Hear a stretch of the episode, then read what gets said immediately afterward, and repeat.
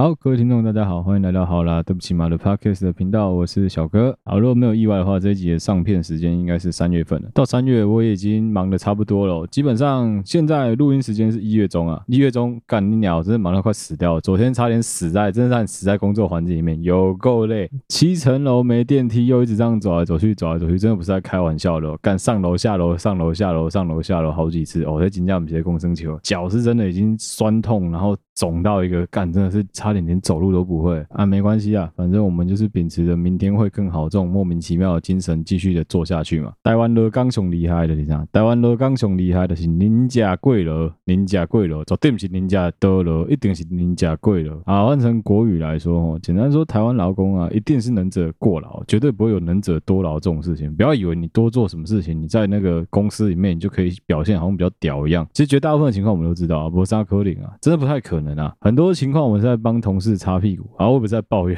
真的没有在抱怨，我是只是讲一个台湾目前的现况而已，事实就是这样子。不过没关系，我相信我的听众朋友们，大家还是必须咬紧牙根继续撑下去，没办法，为了工作，为了家庭，为了生活嘛，该低头的时候我们还是要低头。啊，真的太无聊的时候，上班下班时间听一听 Podcast，听一听我的节目，听我讲讲干话，说不定你的心情就会好一点。好，开头来跟大家分享一个小故事，我不知道听众朋友有多少情侣之间会去逛大卖场，就后来真的。一直都觉得啊，情侣之间一起去逛大卖场啊，逛 IKEA，逛啊，不管 IKEA、IKEA 好不好，逛 Costco 都一样。情侣之间去逛大卖场，其实是一个蛮容易能够让双方感情增温的方法。为什么会这么说？因为基本上情侣之间要一起去逛大卖场，表示什么呢？很大的原因给外面的人看起来，你们两个人就是有生活在一起的。这样子，不论是你们两个自己之间的感觉，或是外人看起来啊，就会有一种好像你们两个真的有在共组一个家庭的感觉。这是之后的集数会聊到的家庭的问题，情情感上的家庭的问题，也很谢谢听众的投稿。这次投稿的听众算是相当有趣，我个人觉得他的。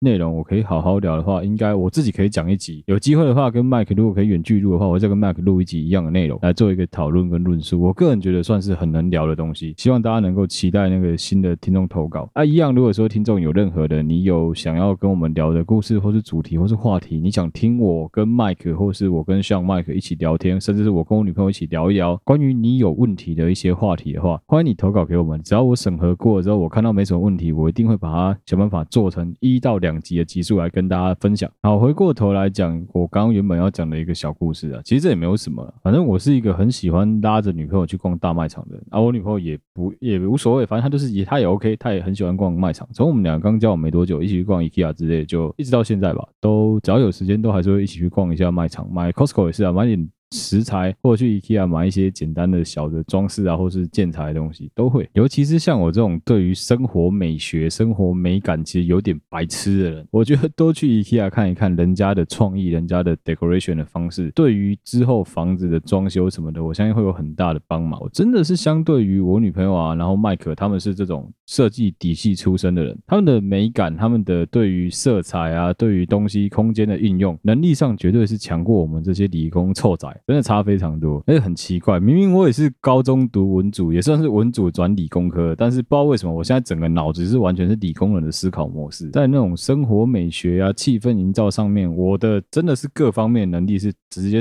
输我女朋友不知道几条街，包括穿搭也是，房子的装饰啊，哪些配件是好的，哪些配件是不好的，甚至是动线的安排之类，我觉得我女朋友都强我非常多。这件事情是发生在当时 X Park 刚开幕没多久，还没有上新闻，还没有被大家言上说 X Park 有很多状况之前。那既然都讲到 X Park，待会可以来小聊一下 X Park 的一些我自己的看法跟。感想好了，好，我先接着讲这个故事。简单讲说，那时候在桃园也开幕了一间新的 IKEA。虽然我们两个都不是桃园人，但是因为就想说啊，都去 X Park 了，那下午没什么事，该去逛一下 IKEA 好了。蛮大间的，而且蛮好逛。毕竟这种地方呢，吹吹冷气嘛，也没什么事做，去了逛逛也不一定要买什么东西。而且 IKEA 其实乐食区也不错啦，所以我们那时候就想说，好吧，逛完 X Park 也没什么事做，我们就跑去逛 IKEA。桃园的那间 IKEA，我记得是落在应该是青埔吧，反正就是那个 X Park 那一区啊，那个没什么房子的，所以它算空地很多的地方。它的建筑物看出去刚好。夕阳洒进来，很漂亮。那个阳光整片大落地窗上，真的非常的美。我觉得算是一个无聊的话可以去的一个算景点。我真的觉得那已经可以算景点。我要说的这个故事啊，其实我相信我自己对这故事的记忆，跟我女朋友对这故事的记忆会有点落差，很正常。因为我对这件事情的看法跟我女朋友看法也不太一样，一开始就不太一样，从出发点就不一样。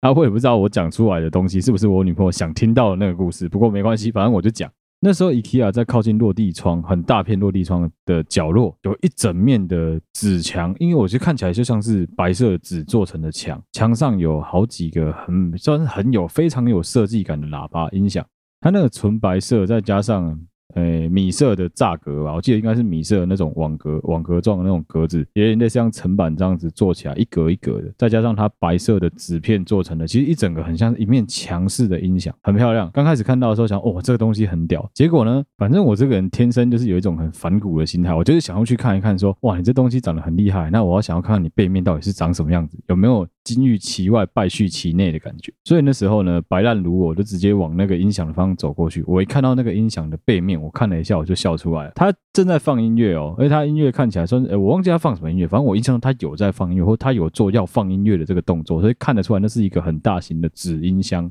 而且因为他把它摆列成一整面墙这样子的纸音箱，看起来效果真的非常非常的好。结果我走近一看呢，它不过就是一个纸框，外面贴着一张白纸。比较高级，看起来比较粗的纸，再加上 USB 的音响，就这样子而已。结果果不其然被我说对了，真的就是金玉其外，败絮其内。看起来好像很屌的东西，可其实事实上它的原理非常的简单。而且你近距离看会发现，它的整个材质啊、构造其实没有想象中的这么 fancy、这么棒。它反而是走一个很简单的极简风，而且说白了，我觉得那个会给人家有一种很穷的感觉。所以很多时候啊，真的是这种带有什么设计感的东西啊，真的在外人看起来，我们在不知道的情况下看到这东西，就觉得哇，它好厉害，它看起来很屌，它看起来非常的 fancy，很有一套，很有样子。但你近距离看的时候，通常都会发现说，其实它有很多的窍门，有很多的诀窍是外人没办法马上就看出来的。可是人家内行人一看就知道说，这东西其实成本低，或这个东西其实根本不是我们想象的这么简单啊。这算是开头的一个小故事啊，只是想突然想到，所以拿出来跟大家分享一下，就这样子。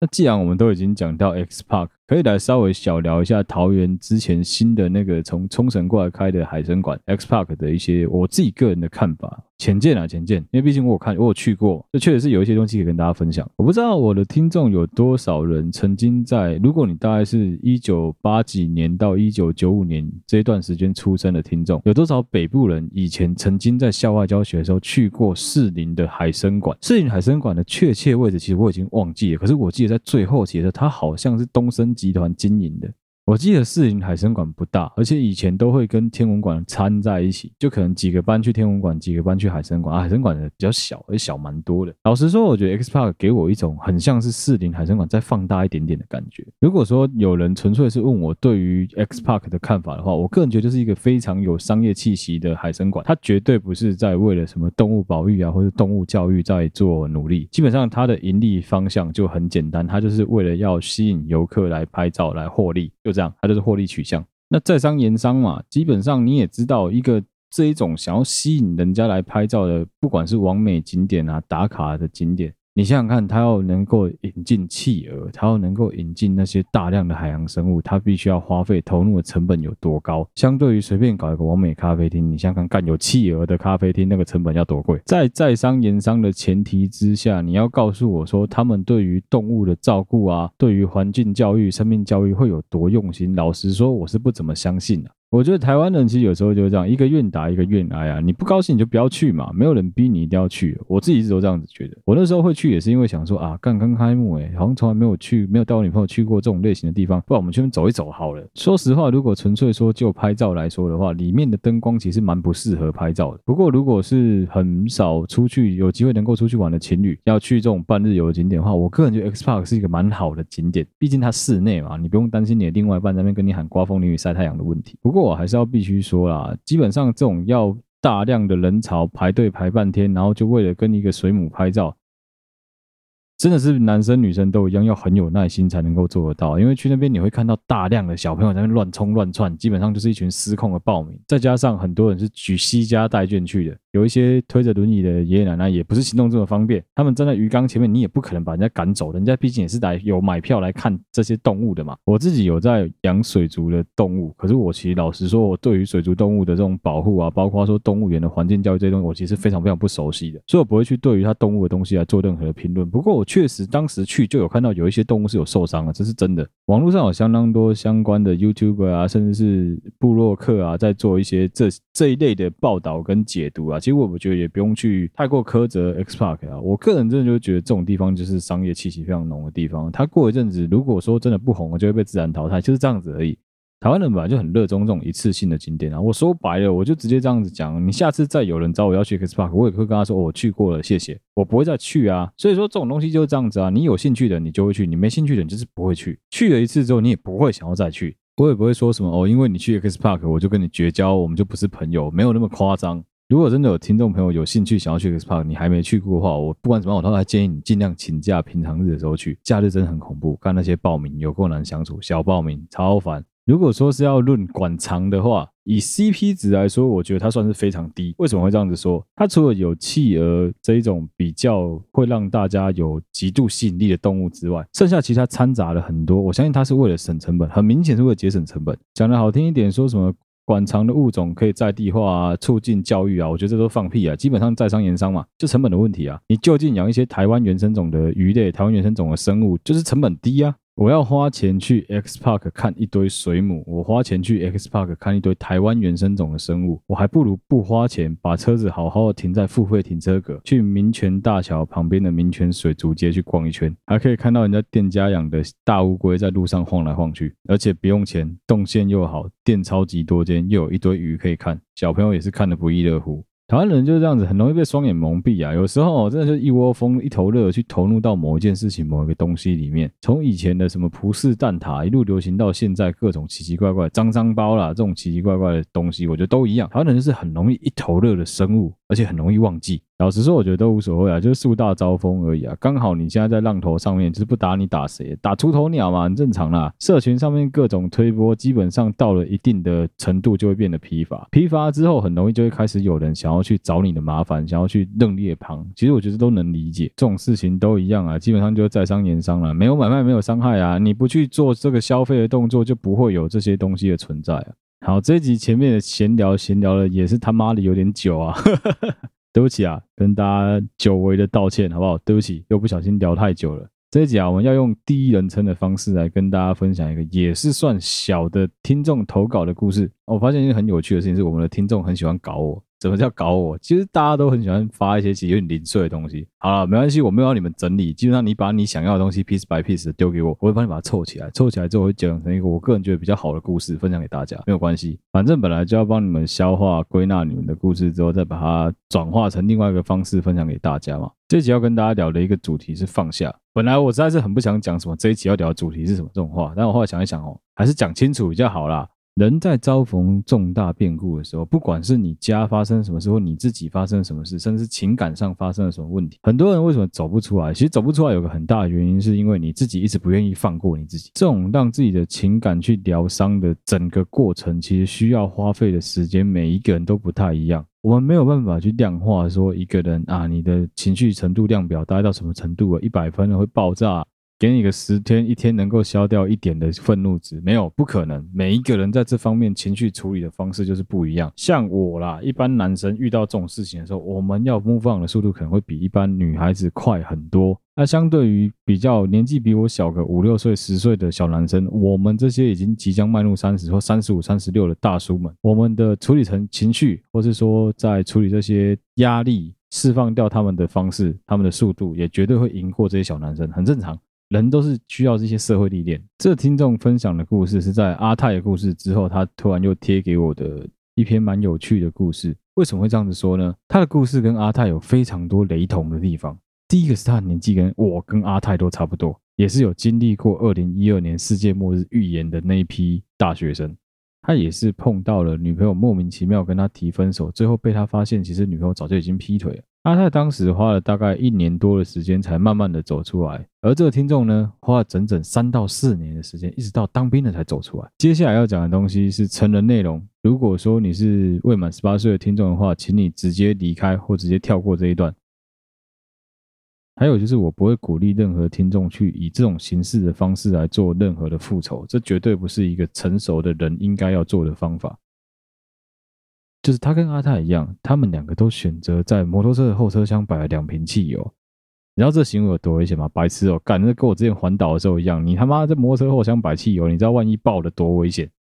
所以这样的风吹日晒雨淋，再加上温差这么大，宝特瓶基本上是不太有办法承受这么长时间的石机油、石油放在里面。他的摩托车后箱跟阿泰一样，一直都摆着两瓶汽油，而且他更激进，他更极端，他是一心想着只要看到他女朋友，他就要把汽油点火，直接往他女朋友身上丢。我本来还在想说，妈的，你们是 ISIS 哦，干，全部都恐怖分子，操你妈的，大家怎么都会想到？在摩托车后箱放汽油这一招，后来我突然想一想，有可能，你知道为什么有可能吗？以我们这个年纪的大学生来说，以当时那个年纪的大学生来说，你可以想到一个能够直接一劳永逸把它解决的方法，绝对不会是王水。如果你要使用任何其他物理性的方式来攻击他的话，那个也会留下，你自己会很累而且很危险。但你如果直接是把汽油点火泼在他身上，再点个火，好像就很快。以当时的他们的想象力来说，好像这是最方便、最合逻辑的模式。但我得说啦，这就是白痴，真的是白痴，做这种事就是蠢。妈的，当我的后车厢放着雨衣、粉笔、保险套的时候，你们的后车厢放着汽油，你们到底在想什么？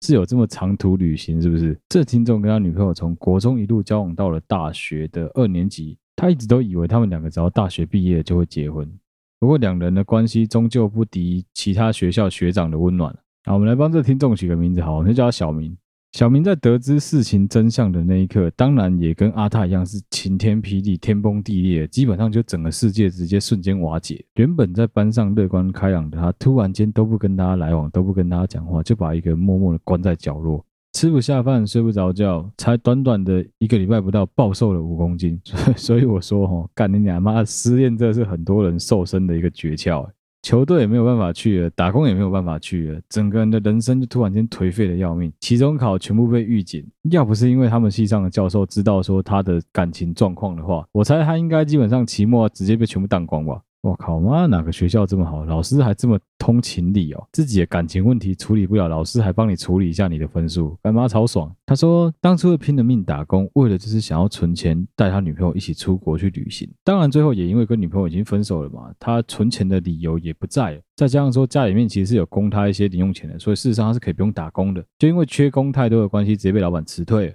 哎，如果我是你老板，我会超不爽，我真的会超级不爽。一个员工他妈连自己的感情都处理不好，然后影响到我整个所有其他员工的排班，这真的超北烂的。我真的觉得很坏，真的很坏。不要这样子，该做什么事情还是要做，人是要往前的动物，好不好？好，不要骂他。我们继续看听一下小明的故事。我知道我应该要不带情绪的去讲他的故事给你们听，但是我实在是受不了，实在太好笑了。就是我看的时候，我会觉得干，你真的很猛。我本来都以为说只有女孩子会用用这种方式来处理情绪，我后来发现干，我真的太大男人，我真的是太。过于不平权了，你知道吗？原来男生也会有这种情绪，男生也会有这种没有办法隐藏自己的时候。虽然过了大概一个月的时间，小明渐渐的恢复了日常的社交生活，跟同学、跟朋友们也都能够继续聚在一起。不过，也因为他跟他前女友算是同一个呃有某一个重叠的朋友圈，他也只能忍痛直接放弃掉那整个朋友圈的所有朋友，跟他们不要再来往。因为他的前女友非常的坏，会故意在他们那个朋友圈里面打听他的消息。老实说，我不知道这前女友到底是抱什么心态啊。不过如果是我的话，干会会超不爽。在这疗伤的期间啊，小明多次的试图想要联络他的前女友，想要搞清楚到底发。发生了什么事情？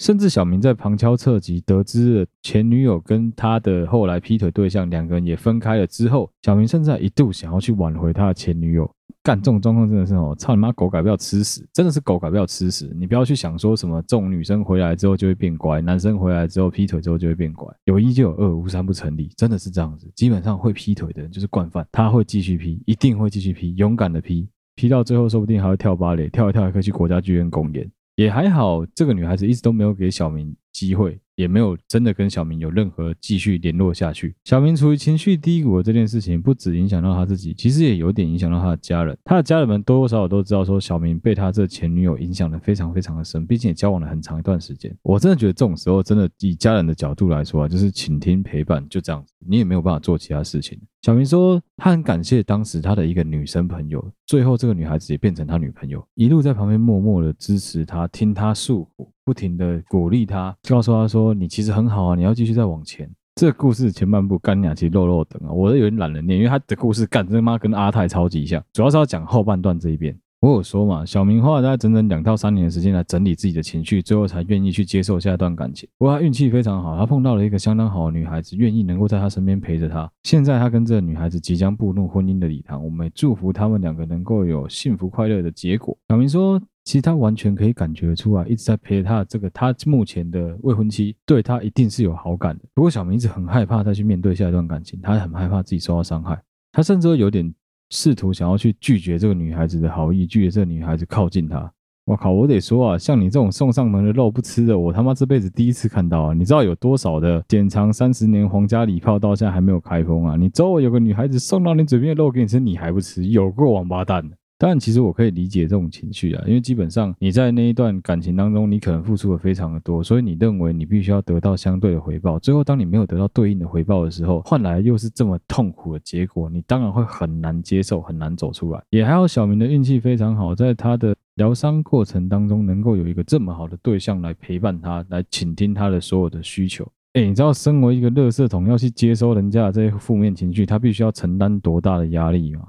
这个女孩子会愿意这样子不离不弃的陪着你，妈的，这真的是真爱好不好？小明有说，在这个女孩子其实多次的旁敲侧击，试图要跟她告白的过程当中，其实她自己都知道，小明自己都知道，说这个女孩子对他真的非常非常好，而且绝对是好过他前女友那王八蛋。不过小明就跟一个扭捏的臭娘们一样，他就一直心里面有个坎，觉得过不去，他就一直觉得说，不行，我真的没有办法放过我自己，我真的没有办法再去面对下一段感情。他一直到他身边的人一直告诉他说：“干你那个妈那个女孩子，你以为她为什么要这样子一直跟着你？你以为你还能够找到其他跟她一样的好的女孩子吗？”慢慢慢慢的，他才有感觉到说：“对，没错，他真的很难再遇到一个这么好的对象。”然后这一段很酷哦。小明是服外交替代役，所以他被派到台湾以前在非洲的邦交国。我猜对他来说，这有点像是在放逐自己啊。他虽然没有写到，可是我感觉出来，我觉得他应该就是想要放逐自己，想要逃离台湾，想要离开这个环境。结果没有想到，在他到非洲那个基本上鸟不拉屎、狗不生蛋，一个礼拜只有一天能够去蹭 WiFi 的险恶情况之下，那个女孩子还是不离不弃，每天传讯息问候小明，每天关心小明最近的怎么样，情绪有没有比较好一点。在台湾的大家都会很好，希望小明一个人能够好好照顾自己，再回来台湾面对新的生活。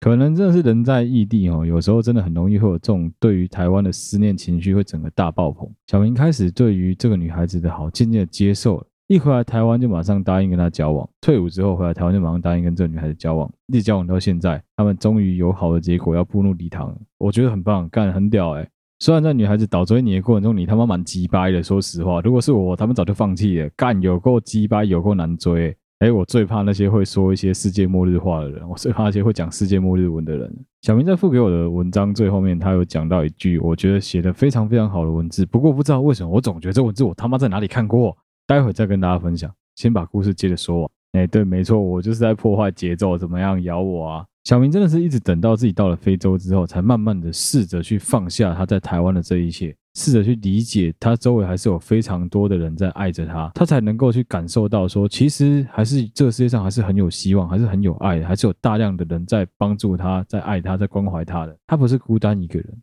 当然，我得说，干妈小明也是运气很好，遇到他的未婚妻这么好的女孩子，愿意陪在他身边，这样子关怀他、照顾他，甚至是帮他去解离他的情绪。干，我觉得这个都是一般人很难做得到的。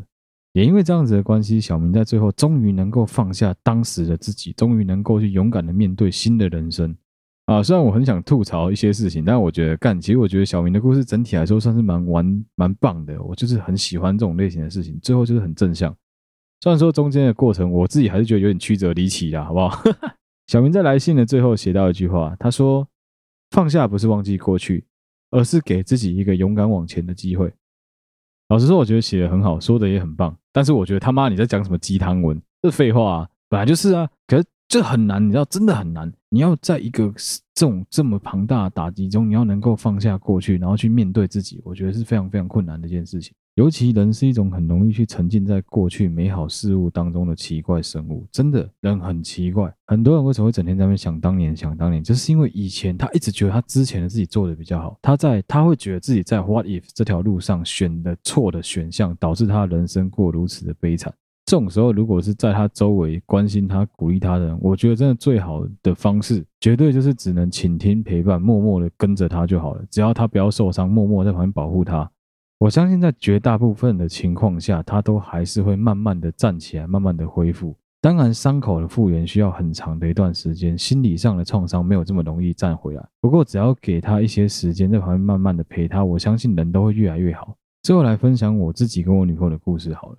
我自己在前一段感情当中，绝对没有什么受伤不受伤，因为是我提分手了，我就在当个王八蛋，把把他好好解决掉。我的前女友就这样，但我。女朋友不一样，我女朋友跟她的之前的交往对象其实算是非常不愉快，也因为这样子，其实她的她自己觉得她的人生颓废了很长的很好几个月的时间浪费在这个男孩身上。当时她的状况绝对是惨至不足以形容的。如果是问问看她自己周围的朋友就知道，她当时她的朋友们每个人都觉得她的状况非常非常糟糕，甚至她什么话都没有讲，什么文都没有发，人家是看到她的照片就知道说，干你最近状况真的很糟哎。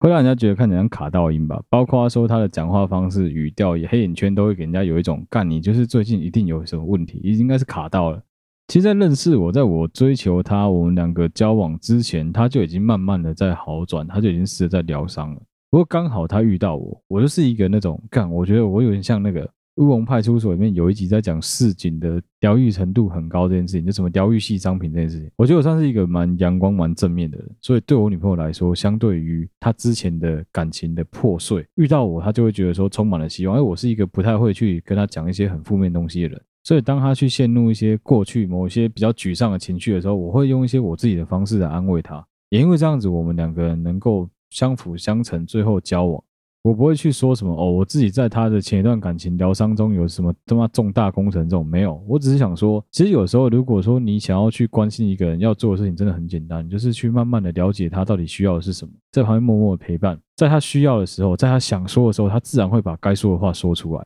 一个人要去面对过去发生的这种重大变故，他会愿意去把这些东西讲出来，就很像返校里面讲的一样，很多情况下其实他是害怕想起来，他不是忘记。要去面对那些庞大的负面情绪，其实需要很长很长的时间去整理自己之后，等自己变得更好了再来面对。所以，身为在他旁边的朋友们，其实我觉得我们能做的事情就是这样子：讲说什么守护他，这太虚名了。简单点说，你就默默陪他啦，有需要的时候就陪他去吃个饭，陪他看场电影，陪他好好的哭一场。啊，有时候真的是戏棚下站久就是你的啦。我们人是很聪明的动物，人是非常智慧的生物。我们的聪明，我们的智慧，应该要用在。让整个人类文明社会变得更美好，而不是拿你的这个智慧来伤害你自己。有很多这种情绪上的东西，当你真的没有办法好好处理的时候，我觉得不妨你就静下心来。有时候逃避很可耻，但真的很有用。当你真的受不了了，当你真的需要别人帮助的时候，就开口伸出，一定会有人愿意伸出援手。当然，我这边指的是心灵上的，你他妈那种物质上的，突然开口跟我说我欠狗八抠，你可以借我五百块吗？操你妈的！我只能说哦。我真的很堵了，你知道吗？干你俩！最近前一阵子，操你妈，超级多人莫名其妙跑来跟我说，我行我就摆鬼，我行我就摆鬼。你们生活难过，干我生活就很好过，是不是？啊，那个说什么干你俩钱要分期还我了？妈，你还到现在你也还没还，到底在搞毛？然 后又离题了，对不起啊。自己投稿这个小明的故事，其实它原本的内容很短，它就是几句话。不过从他的文字，从他的字里行间，其实我可以很明显的感觉到他对于他即将踏入婚姻的喜悦。所以我是真的很真心的祝福他，也很恭喜他能够迈入一个新的关系当中。我也很相信说，在人呐、啊、都一样，你在受到这种莫名其妙的打击、重大变故的时候，我真的觉得在很多情况下，时间是最好的解药。你要去思考说怎么怎么办，我觉得真的是好难过，我真的不知道现在该怎么办才好。有时候你就把自己关起来，好好的大哭一场，好好的听个音乐，自己一个人去看个电影，让自己的情绪好好的抒发完。甚至男生啊，我开玩笑讲，就是干你去打一发手枪，打三发手枪都没关系，稍微敲一敲，让自己的情绪去发泄出来，让自己的整个压力释放出来，我觉得会好很多。那如果你周围有这样子的朋友，我觉得真的就是不外乎就是尊重陪伴他。如果他想讲就让他讲，他不想讲不要逼他，真的就是这样子而已，没有什么诀窍。让他知道说，当他有需要的时候，我们都在他的周围；当他想说的时候，我们都会愿意倾听。我觉得这样子就够了。有时候啊，爱一个人有不一样的形式，有真的有非常多不一样的方式都可以去爱一个人，不见得要很物质的表现出来，或者说每次都要去哦，嘴巴上讲说我爱你，我爱你，这就是要表现出来说我很爱你。在很多情况下，默默的去做一些事情，来证明你爱他的这个价，就像是静静的陪他这件事情好了。我相信绝对大过很多物质上莫名其妙的陪伴，精神上的这种陪伴，我觉得是比较无价的。相对于物质来说，尤其是锦上添花不如雪中送炭嘛。人在最难过的时候，愿意留在你身边陪伴你的这些朋友，愿意跟家人一样一直在你身边当你的保护网，当你的最后的依靠的这些人，才是真的值得你去信赖的朋友，不是吗？会走的就是会走，会留下来的人一定会留下来啊！不用去勉强，不用去难过什么事情，人生本来就是这样子，很多事情真的是笑笑就过了啊。啊，如果真的笑不出来的时候，没有关系，就大哭一场就好了，哭一哭，情绪上有排解了就会好很多，相信我。哎呦，靠腰，这集最后怎么变这么沉重？好了，对不起啊，这一集的最后搞得好像有点沉重。我只是想说，哦，真的陪伴很重要，放下也很重要，让自己能够勇敢的往前走也非常的重要，好不好？好，这一集的内容就到这边了。如果你喜欢我们的内容的话，欢迎你到 Facebook 粉丝团去追踪我们。我们也有 IG 的粉丝专页，如果你有需要的话，也可以到 IG 去按赞追踪。有任何最新消息、最新集数的发布资讯，都会在上面公告。如果你有任何的内容想投稿给我们，有任何的你写的故事想分享给我们，欢迎你利用 First Story 的页面来录音给我们，或者是你可以私讯我们，让我们来提供平台给你，让你来做投稿的动作。只要内容上没有什么问题的话，就会像今天这样子的集数一样，把东西拿出来跟大家讨论。甚至你可以跟我们讲说，你想要听我跟 Mike 来讲你的内容，我觉得也是有可能的哦。还有就是，如果你有什么主题想听我们聊的，如果我们之前从来没有聊过，但你想听听看我们的观点的，也欢迎你留言给我们。如果我们有兴趣想做的话，但我不会每个都做啊。但如果我们有兴趣想做的话，我们会选出来告诉你说，谢谢你的意见啊，我们会想办法做一集，甚至做两集、三集。今天的内容就到这边，谢谢大家收听，这里是好了，对不起嘛，Podcast 的频道，我是小哥，我们下集再见喽，拜拜。哦，对，看那个 Apple Podcast 的听众啊，拜托你各位啊，五星赶快帮我刷起来好不好？五星留言按起来，最近又看得到大家的留言了。好了，先这样啦，大家再见啦，拜拜。